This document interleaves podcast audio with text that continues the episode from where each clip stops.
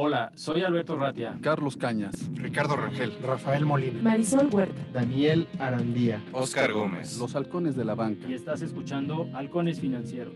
Atrapa el conocimiento bancario aquí, en Radio Anáhuac, 1670 AM. Amplía tus sentidos.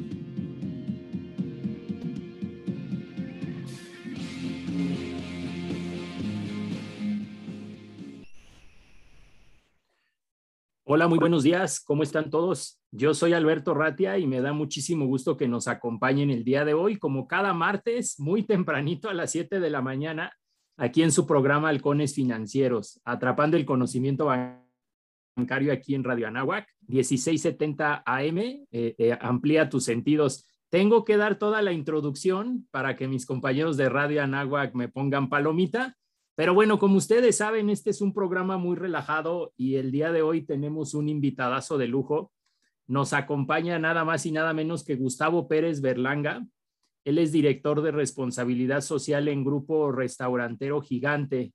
Mi estimado Gustavo, ¿cómo estás? Muchísimas gracias por estar con nosotros el día de hoy. Alberto, muy buenos días. Muchas gracias por la invitación y un saludo cordial a toda tu audiencia. Al contrario, muchísimas gracias a ti y a todos en, eh, el grupo empresarial eh, del que formas parte. Y si me permites, a lo mejor valdría la pena eh, que nos platicaras un poquito quién es Tox o a lo mejor un pasito más atrás, quién es Grupo Restaurantero Gigante. A ustedes los ubicamos por muchas cosas que están haciendo muy bien, pero una de ellas son temas de responsabilidad social, ¿no? Pero antes de entrar en materia eh, el día de hoy, nos encantaría que nos dijeras un poquito cuál es la historia de, este, de esta empresa o de este grupo empresarial, por favor. Sí, mira, el, el, grupo actualmente se compone de tres grandes divisiones. Eh, la, la primera es la división inmobiliaria, que tiene bienes inmuebles y algunos centros comerciales. Luego está el, brazo que se llama retail especializado, que tiene marcas como Office Depot, Radio Shack, The Home Store, Petco. Y luego tiene el, brazo restaurantero, que en ese, es el, el cual yo desarrollo mi actividad profesional y ahí tiene cinco marcas. Tiene la marca Tox, tiene la marca Panda Express, tiene el Farolito, tiene Shake Shack y tiene Beer Factory. Y mm, este grupo ya tiene más de, de, de, 50 años. Eh, se fundó mm, por un inmigrante español eh, eh, que llegó huyendo de la guerra civil de, este, cuando era menor de edad y poco a poco este, visión y trabajo lo, lo fueron convirtiendo en, en, en, primero emprendedor, luego empresario y luego pues formó un, lo, que ahora ya maneja el, la segunda y la tercera generación. Wow, qué impresionante, mi estimado Gustavo. Se dice fácil, pero ha tomado eh, eh, tiempo, dinero y esfuerzo, como decimos coloquialmente. Ahora, em, ¿cómo llegas para nuestros radioescuchas, que muchos de ellos pues forman parte de la comunidad estudiantil de, de la Universidad Anáhuac? ¿Cómo es que llegas a ocupar las funciones que realizas el día de hoy? La, como tú sabes, la Universidad de Anáhuac es muy activa en estos temas de responsabilidad social.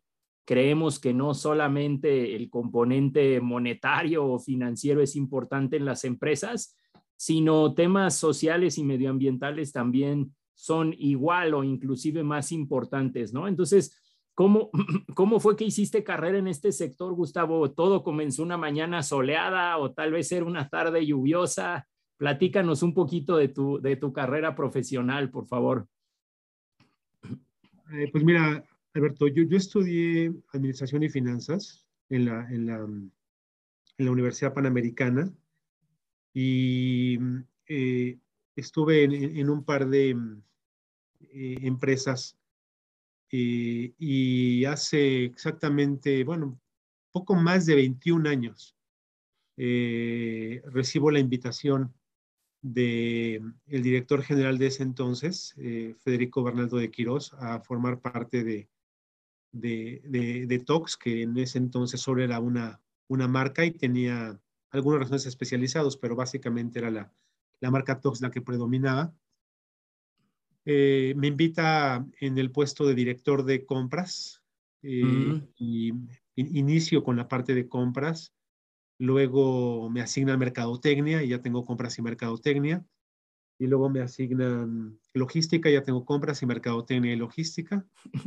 Wow. Y algunos años después me asignan responsabilidad social y te tengo que confesar que el área de responsabilidad social es un área eh, totalmente nueva para mí. Yo no tenía eh, este, ninguna formación al respecto. Yo estaba en generar el valor económico para la, empresa, ¿no? Desde la parte de compras eh, hasta, hacer que los clientes nos prefirieran en mercadotecnia o hacer llegar el producto en- en tiempo y forma a los, a los restaurantes. Éramos 29 TOCs en ese entonces, ahorita ya somos, con todas las marcas del grupo, eh, restaurantero, más de 230. Eh, Mm, ok. eh, te, te voy te voy a poner un ejemplo de, de lo que significa responsabilidad social. Ahorita te platico un poquito mi, de hace 21 años, pero te- me, me voy a, me, me voy a ir muy adelante y luego me voy a regresar al, al medio tiempo para, para poder, porque, eh, porque el tema es importante, el tema de responsabilidad social, y, y luego les digo cómo, cómo, cómo yo tuve un, un- una epifanía o, o punto de inflexión para, para entrar en estos temas de una manera muy seria. Este, te voy a hacer la pregunta solamente a ti porque, porque no puedo ver lo escuchas, pero este, ¿te gusta el café? Sí, sí me gusta el café, correcto. ¿Cómo tomas café? Pues en ocasiones lo tomo solo y en ocasiones lo tomo con leche. No sé si a eso te refieres. Sí, sí, sí, tomas café con leche. Este, ¿En dónde tomas café? ¿En la Pues ahorita, desde hace dos años, normalmente lo tomo en mi casa, que es tu casa, Gracias. pero en ocasiones sí llegaba a comprar café en alguno de estos establecimientos que hay, ¿no? Estas cafeterías este, que conocemos que tienen cobertura a nivel nacional o otras inclusive a nivel internacional. Muy bien. Eh, ¿Cuándo fue la última vez que fuiste a pedir una taza de café? Al lugar que haya sido, cafetería, restaurante, hotel, los mismos puntos de venta de la universidad, y le pediste a la persona que te atendió, ¿me puede dar un café que no tenga trabajo infantil? Mm, No, no, no, nunca he hecho esa solicitud. Normalmente solo pides el café que te gusta y ya está, ¿no? ¿Me puedes dar un capuchino que respete derechos humanos? ¿Me puedes dar Sí, no. un, un latte que empodera a mujeres en pobreza en Chiapas? No, Normalmente no, no, lo hacemos. no lo hacemos normalmente. No lo hacemos ni aquí, ni en, ni en la Ciudad de México, ni en Nueva York, ni en Filipinas, ni en Japón, ni en Suecia, ni en Egipto. Y, la mayoría del café que hemos tomado en toda nuestra vida este, tiene trabajo infantil que en muchas ocasiones se traduce a explotación infantil. ¿Cuál es la diferencia? Que no se respeten los derechos humanos reconocidos internacionalmente. Si yo te preguntara, tú usas automóvil, ¿no? De manera, de manera regular cuando este, tienes que trasladarte de un punto A a un punto B. Normalmente uso el automóvil, en ocasiones eh, contratamos un taxi, pero en raras ocasiones la mayor, la mayor parte es, es el auto propio. ¿Cuántos cilindros tiene tu automóvil? Pues yo uso un eh, automóvil compacto, muy ahorrador de cuatro cilindros, pero creo que soy eh, la excepción a la regla, ¿no? Un coche cuatro cilindros eh, este, con buen mantenimiento, tráfico moderado en la Ciudad de México contamina 225 gramos de CO2 por kilómetro recorrido. Ah, Te hago la pregunta a ti, Alberto, y la pregunta a la audiencia. ¿Quién de ustedes va de la, de la casa a la universidad y dice, mira, recorrí 8 kilómetros, contaminé tantos kilos de CO2? Mm, No Yo creo que no, salvo los que están metidos directamente en este tema, yo creo que el 99% de la población no toma en cuenta esas variables, ¿no? Y la diferencia entre usar un automóvil de cuatro cilindros, uno de ocho, tomar un, un- una de esas plataformas, usar motocicleta, bicicleta, caminando, ir acompañado. Todo te marca una diferencia que cuando lo haces en la cotidianidad, digamos en un año, los impactos no son menores. Si yo te preguntara o a, tu audiencia, ¿cuántos, ¿cuántas botellas de plástico utilizas al año? ¿Me, lo podrías decir? El, el número no. Eh, normalmente buscamos limitar la cantidad de plástico al año que consumimos, pero no sé exactamente cuánto consumimos al año, ¿no? Pero como tú dices, si le vamos sumando, resulta una cifra impresionante, tal vez solamente por una persona, por una familia, ¿no? Y ahora habrá que multiplicarlo por millones, miles de millones de personas, ¿no? Mira, te platico que hace ya muchos años eh, en casa adquirimos un filtro de agua y es un contenedor con un filtro. Y, la primera vez que tuve que cambiarlo, me puse a, a investigar nuestro, nuestro impacto. Historia corta. El filtro duró 1500 litros, que, fue lo que, que, fue lo que nos consumimos una familia de cuatro personas durante año y medio, que equivalen a más de 6000 botellas de plástico de 355 mililitros. Una sola familia, una sola de cuatro personas, dejamos de consumir 6000 botellas en año y medio. En México. Sí, sí, Perdóname, te escucho. No, no, adelante. Esas cifras resultan impresionantes cuando te detienes a analizarlas. Eh, hay gente que está orgullosa en el país porque reciclamos cerca. Hay cifras que dicen el 7, hay cifras que dicen el 9, el 9% de todos los plásticos. Eh, ¿Y qué pasa con el otro 91%? ¿A dónde se va? En el mejor de los casos, a relleno sanitario. En el peor, a contaminar ríos, mares, lagos, todos los ecosistemas que afectan la diversidad que, que viven esos ecosistemas. La pregunta que hago es, ¿lo sabías? La segunda pregunta es, ¿te importa? La tercera pregunta es, ¿puedes hacer algo al respecto? Eh, pongo un par de ejemplos más para, para continuar y luego regresarme, porque eh, a lo que, a la, a la, parte media entre mis inicios en Tox y lo, que, y lo, que hago ahorita. Aquí frente a mí tengo una, hoja de papel donde eh, es reciclada. Voy a tomar las notas si, se llega a, a, dar la oportunidad. Pero no sé si sepa la audiencia que siete de cada diez hojas en México vienen de bosques no sustentables. Siete de cada diez si tú vas a, cualquier marca, Office Depot o cualquier papelería a comprar un cuaderno, un, unas hojas para imprimir, ¿sabes si, si las hojas vienen de un bosque sustentable o no? Prácticamente nadie, nadie verifica los sellos de, organizaciones serias que, que, te avalan eso. Simplemente compras el que tenga el diseño más hermoso, el que te gusta o el que está más cerca o el más barato y bueno, con eso. Em, los smartphones o, teléfonos inteligentes, adentro de ellos hay un aparato, hay un mineral que se llama coltán. Y coltán se extrae del Congo. Prácticamente este, es, la única parte del mundo donde ese mineral se extrae. Es un país enorme en el centro de África que tiene salida al Atlántico. Este, eh, prácticamente todas las minas en el Congo son clandestinas. Mm. Y explotan a hombres, mujeres y niños, grupos armados. Y el producto, se, el mineral se embarca, llega a China, donde se hacen estos aparatos que fueron diseñados en California o en Europa o en Corea del Sur o en cualquier otra parte del mundo. Cuando alguien envía un WhatsApp con sus amigos, este, queridos miembros de la comunidad de Anáhuac, de la cual yo soy parte desde hace muchísimos años. Piensa en el número de niños muertos atrás de un teléfono celular. No se piensa. ¿no? Se, se, te fue el, el, audio, lo pusiste en... Ay, perdóname, normalmente no tenemos esos datos o no nos preocupamos por estos temas tan importantes. La pregunta es, ¿lo sabías? La segunda pregunta es, ¿te importa? La tercera pregunta es, ¿puedo hacer algo en mi trinchera para, para cambiar esa realidad? Y ya, este, el último ejemplo.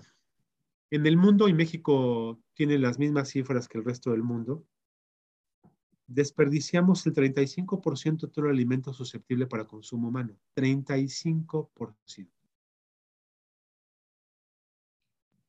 Con el 25% de ese desperdicio podemos alimentar a los mil millones más pobres del planeta. No es un problema de que no haya capacidad de alimentar. Generamos más alimento para el, para el mundo, para los 7.500 millones que vivimos actualmente.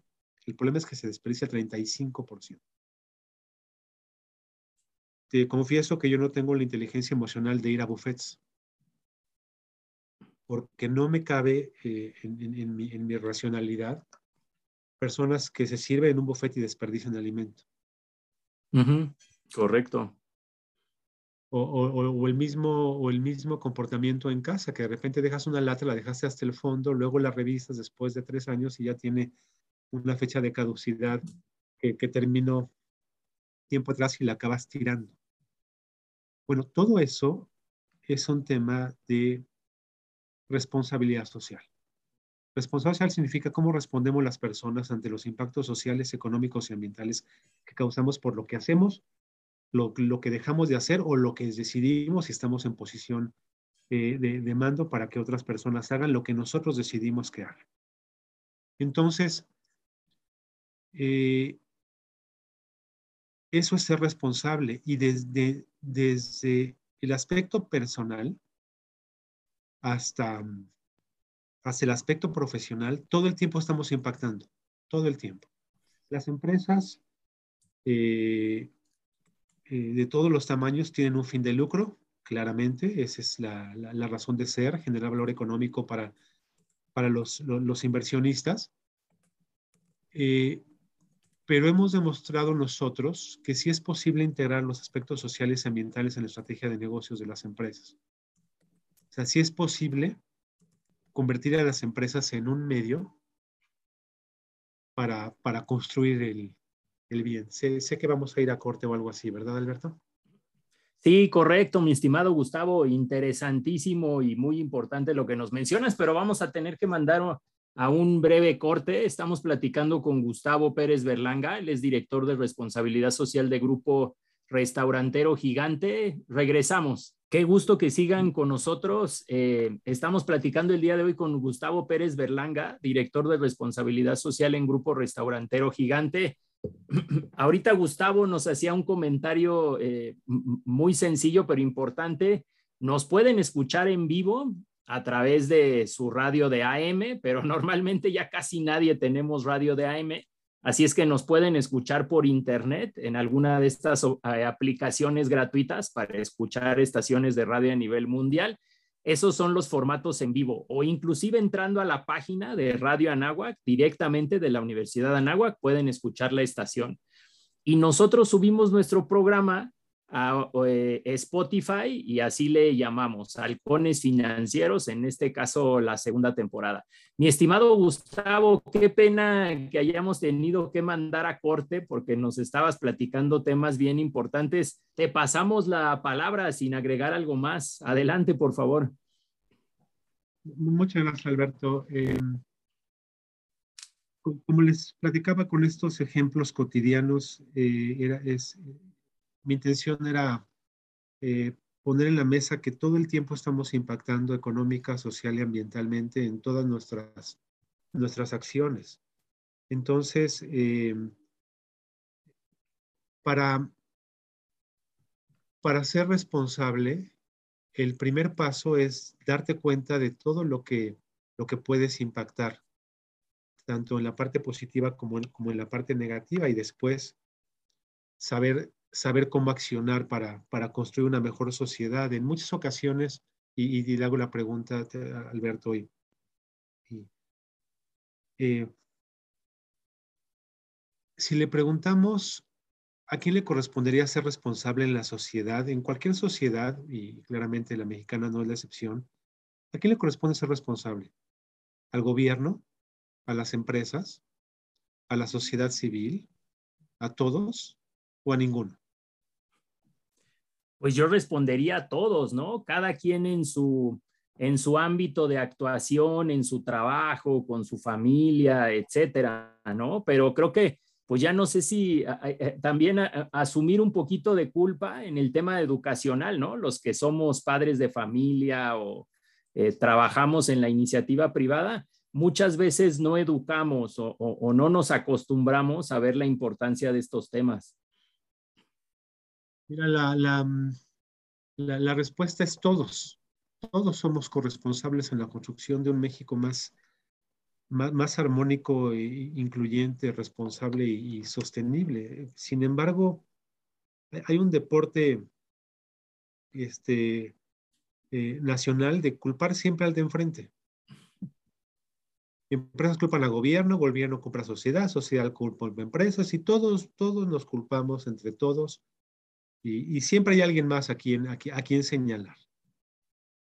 Eh, en el momento en que, en, en que giramos el chip y sabemos que nosotros somos responsables por lo que nosotros hacemos y decidimos o dejamos de hacer, entonces cuando se generan los cambios en, la, en las sociedades. El tema que tenemos en este país es que lo vemos tan cotidiano que, que ya forma parte del paisaje, ¿no? Si, y, y, y, pongo el ejemplo, ya me regreso al tema de, de, mi labor aquí en la, aquí en la empresa, ¿no? Yo acostumbro en la, en la tarde sacar a, un par de perros que tenemos en casa, este, los dos, uno viene de maltrato animal muy, muy fuerte y otro, y otro fue recogido que estaba abandonado en una caja en Xochimilco.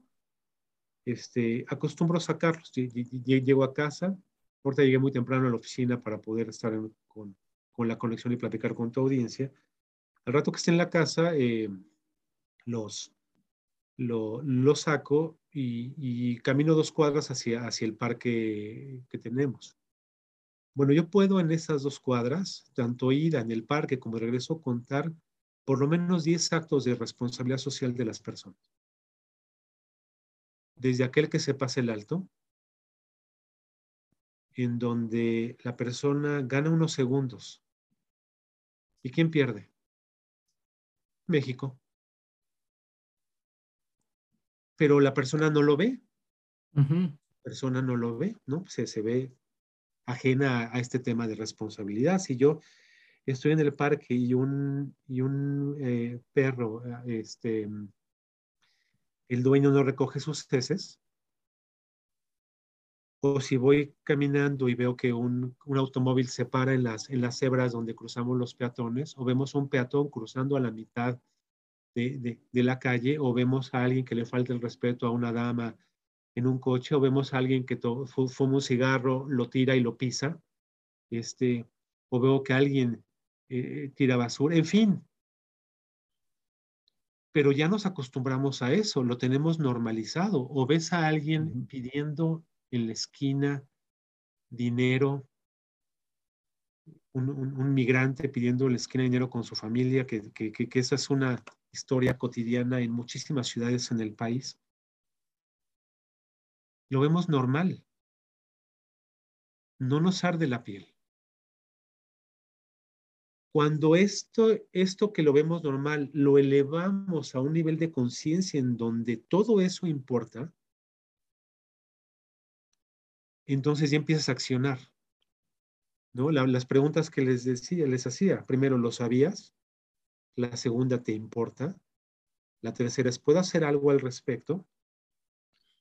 Y, y ahora sí, después de esta mini evangelización, me, regreso, me regreso a la parte de la, de la, empresa. Este, ese es el fundamento por el cual hacemos las cosas.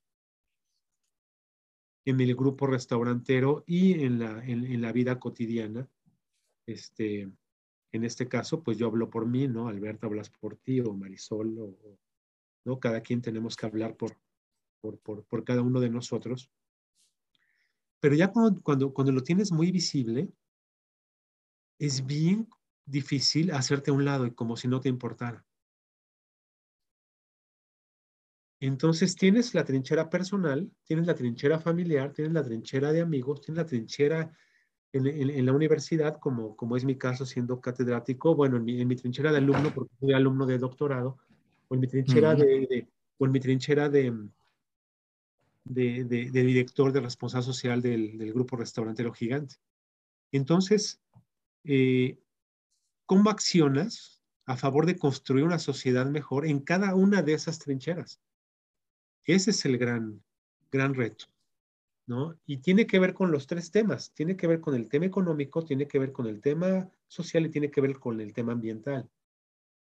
Eh, mucha gente de empresa y muchos empresarios están enfocados a, solamente generar valor económico. Bueno, ellos tienen un tercio de la solución.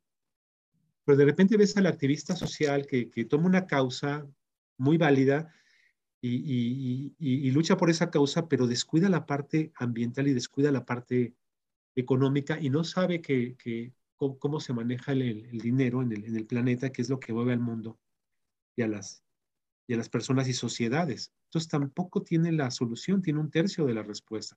Y si vemos al activista ambiental que se va por la parte ambiental, pero no sabe la parte social y no sabe la parte económica, tampoco es la solución, ¿no? Como dicen nadie piensa en sostenibilidad con el estómago vacío, ¿no? Este, Gustavo, buenos días antes que nada y, este, le saluda Marisol Huerta. La verdad, de verdad que sí, como dices, nos has hecho reflexionar en estos primeros minutos del día, este, iniciar con esas preguntas, con ese esquema de desde el café y todo lo que has estado preguntando que, que bueno, creo que sí, sí estás abriendo nuestro panorama a esas preguntas que das.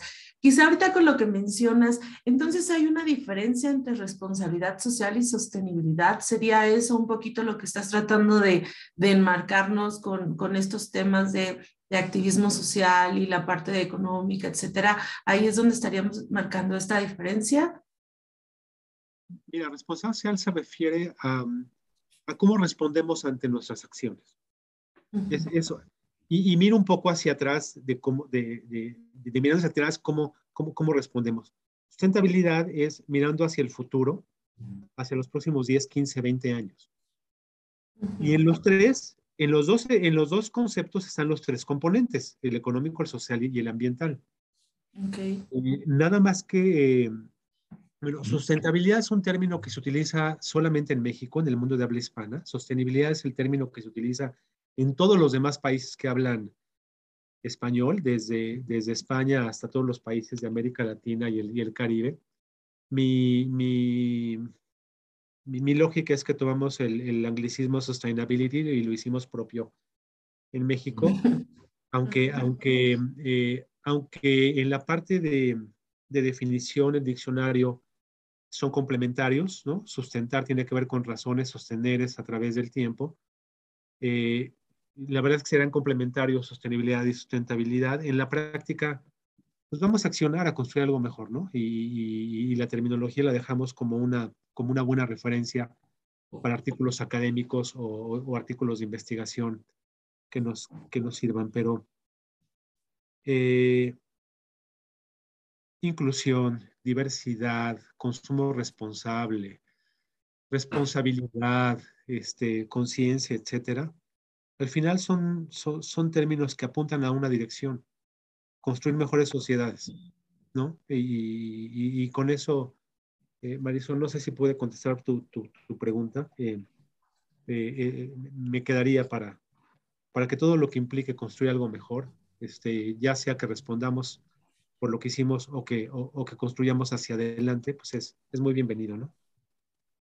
No, sí, sí, claro que, quedó, quedó claro esto, estos temas y este, importante la referencia. Y bueno, pues no sé si este, pudieras empezar a hablarnos en qué consiste la, la, mm, iniciativa que traen ustedes de proyectos eh, de comunidades indígenas, este, que nos puedas platicar al respecto. Mira, este, esta iniciativa nació en octubre de 2003. Yo era director de compras de la, de la empresa y lo que hicimos fue cómo integramos a pequeños productores a la, a la cadena de abasto de una empresa grande. México es rico en tradiciones, en sabores, en cultura, en, música, en bailables. O sea, México es un crisol hermosísimo de, más de 80 diferentes eh, culturas prehispánicas, ¿no? Y luego ya con el, con, con, eh, con, con, este, con todo este sincretismo que se ha dado con, con la llegada de los españoles, eh, este, la conquista, la colonia, todo, ha, ha, formado un país que al día de hoy tiene una riqueza enorme. La gastronomía es una, una de ellas. Entonces, eh, el, el, punto era cómo llevamos lo mejor de la mesa, eh, lo, digo, lo mejor que tiene México a la mesa de nuestro cliente. El primer producto que, que logramos introducir exitosamente fue la miel. La miel desde octubre de 2003 es recolectada por indígenas amuzgos del estado de Guerrero, que están en la frontera con, Oaxaca. Eh, para quien, quien eh, pueda, pueda hacer el imaginario del mapa, es de Acapulco te mueves hacia, la, hacia Costa Chica, llegas a Ometepec, de ahí subes a las sierras Ochislahuaca, y de ahí este, entre media hora y dos horas están las comunidades recolectoras de, de, miel bueno. Esa miel, que es un producto extraordinario, eh, iniciamos con, con 2.000 colmenas, ahorita hay más de, más de 6.000. Eh, fue la primera comunidad donde paramos la migración a Estados Unidos. Incluso en el 2008, después de la crisis financiera de todos estos raterazos de cuello blanco de, de Wall Street, los Enron, los Madoff, todos, todos estos que, bueno, son caso de estudio exactamente como cuando la ética no está presente en los negocios, en el mundo financiero específicamente. Eh, bueno, eh, no había empleo y los, y los, este, los indígenas amuzgos de California regresaron a, a, a, sus tierras a quedarse. Sé que hay que hacer un corte, entonces me detengo aquí y ahorita que regresemos continúo. Qué amable, Gustavo. Regresamos. Estamos con Gustavo Pérez Berlanga, director de responsabilidad social en Grupo Restaurantero Gigante. No tardamos. Pues ya estamos de regreso. Muchísimas gracias a todos los que nos escuchan el día de hoy. Y ya estamos entrando a la tercera y última eh, sección del programa de hoy. Mi estimado Gustavo, nos estabas platicando de esta actividad de responsabilidad social que ustedes están realizando yo sé que son muchas, a lo mejor valdría la pena porque solamente ya nos quedan unos 15 minutos, 17 minutos que nos las platicaras en general, pero no seas así con nosotros. Eh, creo que empezamos con la pregunta de cómo llegaste a ser director y tener estas responsabilidades en este grupo empresarial. Y por ahí hemos ido elaborando, pero creo que nos falta el final de, de la historia, mi estimado Gustavo. Muy bien, te platico. Eh, eh, una ocasión estaba yo en mi oficina y eh, me, habla el director general y me pide que prepare un cheque para dar un donativo a una fundación. Y yo no sabía nada de esto, no conocía la causa, mucho menos a la fundación. Sin embargo, pues hacemos el, eh, el, donativo. Nos presentamos ese día este, con ese cheque grandote que, ¿no? que es eh, simbólico que, que, se entrega en, en, el evento y tal. Y el grupo ya tenía desde hace muchos años un espíritu filantrópico muy fuerte, que era realizar donativos ah, para que diversas fundaciones cumplieran con su objeto social. Yo seguía sin entender el por qué lo hacíamos. Yo era un financiero puro con el único interés de generar valor económico. En, el año 2003, donde este, inició este, este camino para mí, desarrollamos una campaña que se llamó 12 meses, 12 causas, que cada mes apoyábamos una causa social. En enero era una causa, en febrero era otra.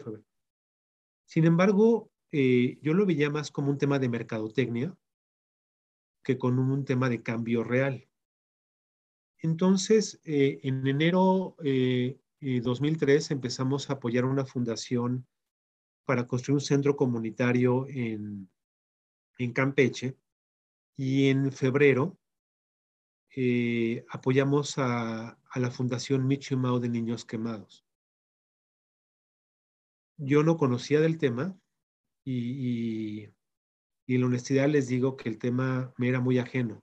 Yo, yo, yo no estaba acercado al tema y no me sentía identificado con el tema. Sin embargo, la presidenta este, Virginia Sendel, a la cual si bien hace tiempo no hablo con ella, le tengo un gran aprecio porque ella me cambió la vida y yo te los voy a platicar por qué.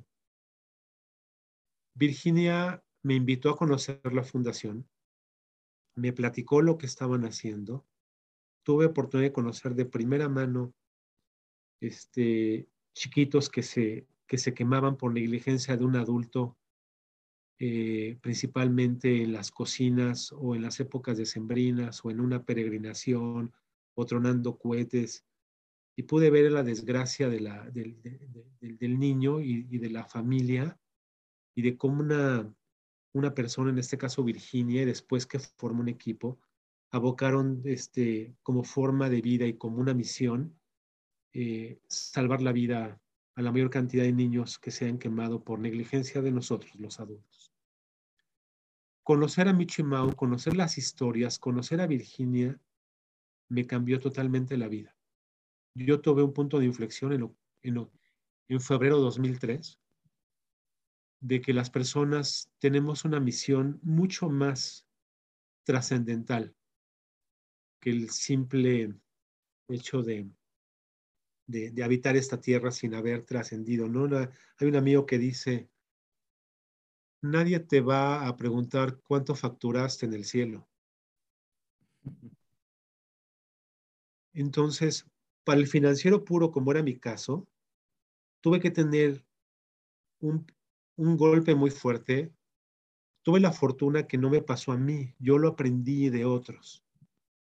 Muchas ocasiones las personas que generan cambios radicales en su vida para bien es porque tuvieron alguna desgracia personal o familiar. No fue mi caso. Yo tuve la capacidad de aprender de las desgracias de, otras familias. Y aquí un, mensaje a la audiencia es, no esperen a que les pase para que entiendan o entendamos que es necesario poner nuestro granito de arena.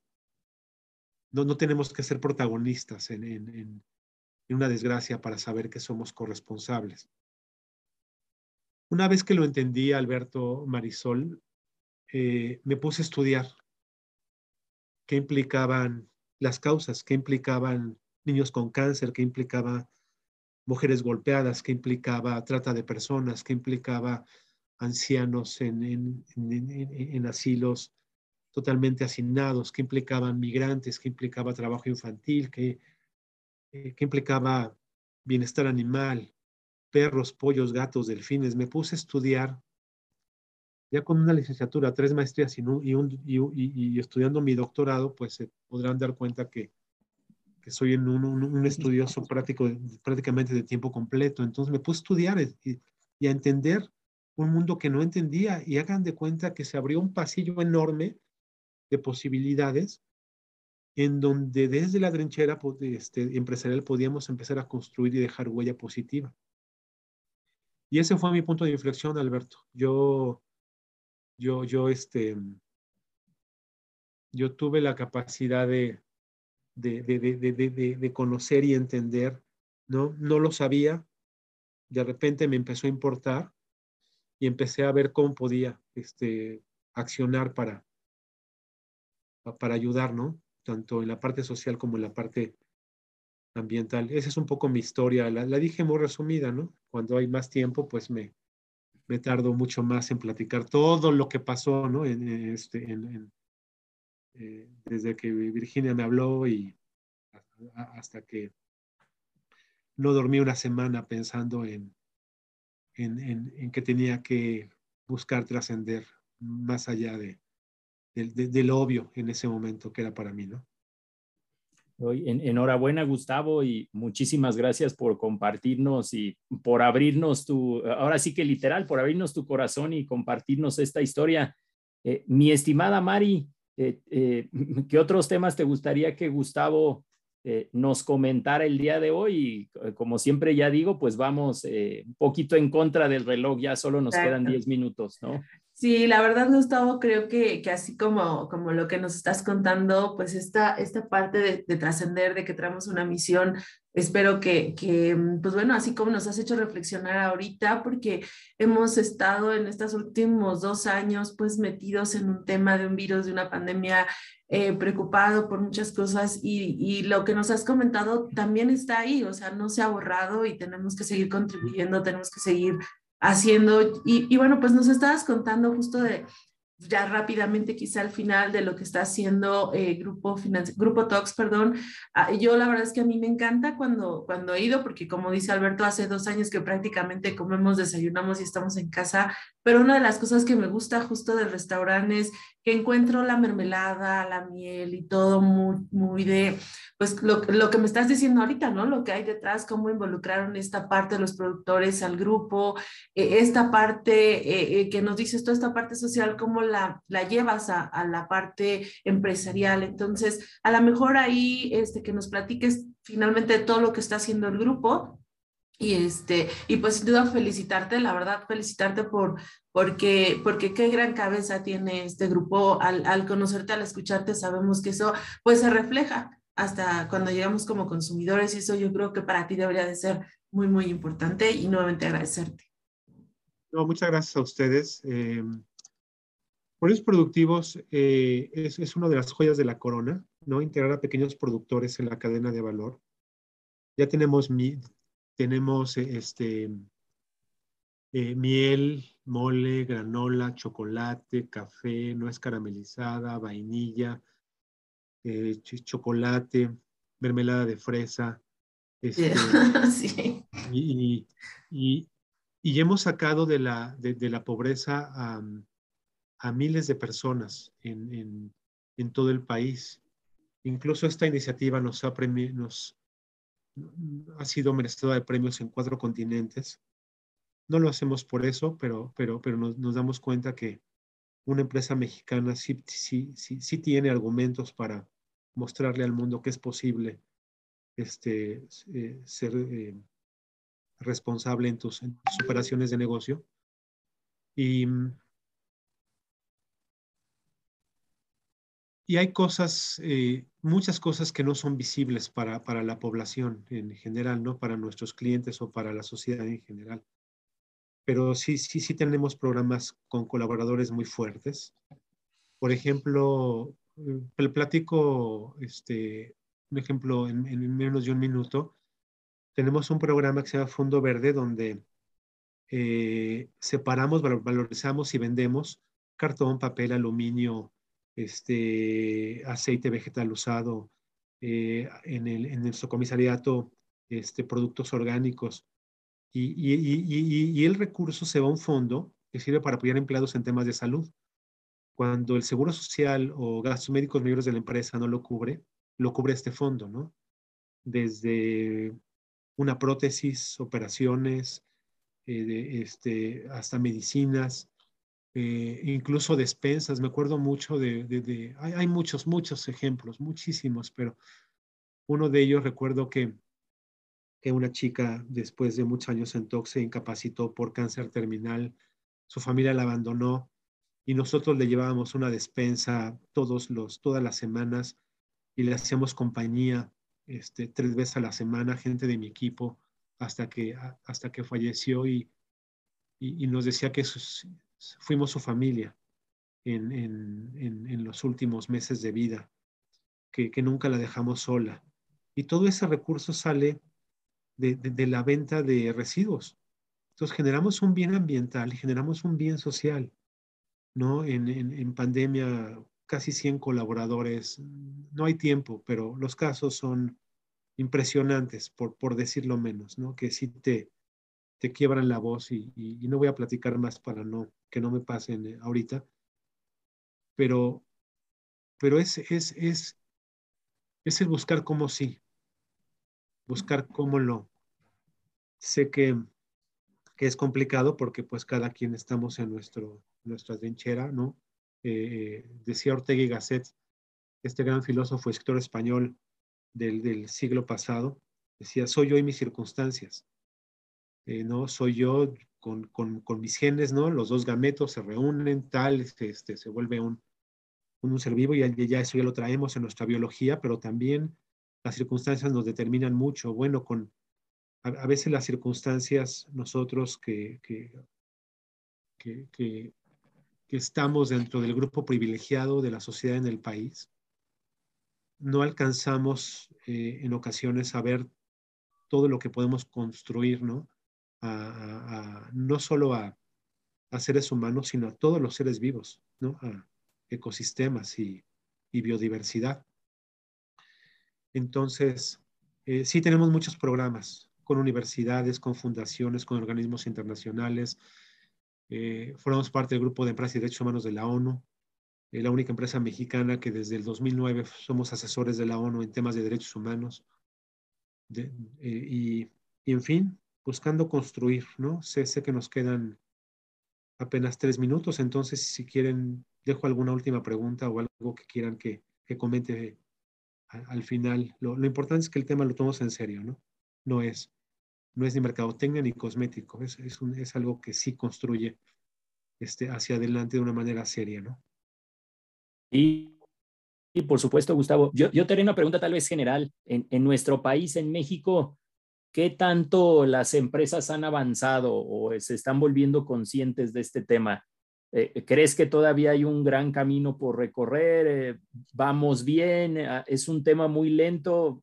¿Qué opinas ahí? Y a lo mejor, ¿qué podríamos hacer para, para buscar que las empresas chicas, medianas y grandes eh, tomen conciencia e implementen estas buenas prácticas sociales, medioambientales, etcétera? Mira, eh, hablo desde mi experiencia. Yo, yo veo que esto es un caso de éxito en cámara lenta todavía las empresas que estamos en esto de manera seria, comprometida, donde forma parte de nuestra vida 24/7, somos minoría. Debe, se, se, empiezan a juntar y algunos empiezan el tema más consciente y tal. Eh, creo que nos falta mucho, no solo en México, nos falta mucho eh, como, como humanidad, el voltear a ver al otro, ser empático y, y cuando voltear a ver al otro no es, no, no, no es solamente el, el, el, humano, es todos los seres vivos. Buscar a ver a todos los demás y, y dejar de construir eh, desde, desde un antropocentrismo hacia un biocentrismo, donde somos solo un elemento del, del, todo. Y claramente la comunidad de Nahuac tiene una capacidad de incidencia enorme. Eh, entonces, eh, res, respuesta corta, avanza, avanzamos lento, este, yo creo que vamos a, a, avanzar más rápido en los próximos años en la medida en que se hagan, este, seamos sociedades más conscientes, ¿no? Ya por ahí escuché un, un sonido, me imagino que ya terminamos. no, no, no. Este, quizá yo lo último, lo último. ¿Hay forma, no sé si estas iniciativas son solo del grupo o hay, hay no sé, algo que, que se pueda compartir, eh, que puedan entrar a responsabilidad social y apoyar? O a lo mejor si uno necesita, eh, eh, digo, ayudar al público, pueden consultar tal, tal página, tal red, etcétera. O solo lo que nos has comentado que hace es tema interno de la compañía. No sé si hay algo un poquito más abierto eh, finalmente sería eso de cómo buscar las redes sociales, cómo apoyar lo que estás haciendo o cómo unirte. En las redes sociales sí hay comunicación, aunque hemos, sido más discretos de lo que, de lo que eh, acostumbran otras marcas. Mi, recomendación sería en la página de internet eh, de, de talks.com.mx, ahí está el reporte social y está nuestro correo. Si alguien tiene más interés y acercarse a nosotros y conocer lo que hacemos, con mucho gusto les compartimos toda la información, incluso los acercamos a causas que, les hagan sentido a, a, ustedes, ¿no? Y bueno, este, agradezco Marisol, Alberto, el, espacio y, compartir con, con su audiencia. Un abrazo a todos y, lo mejor en este 2022. Qué amable, Gustavo. Muchísimas gracias. Esta es tu casa. Que sigan los éxitos Eh, y nos escuchamos el próximo martes a las 7 de la mañana. Que tengan una excelente semana todos. Cuídense mucho.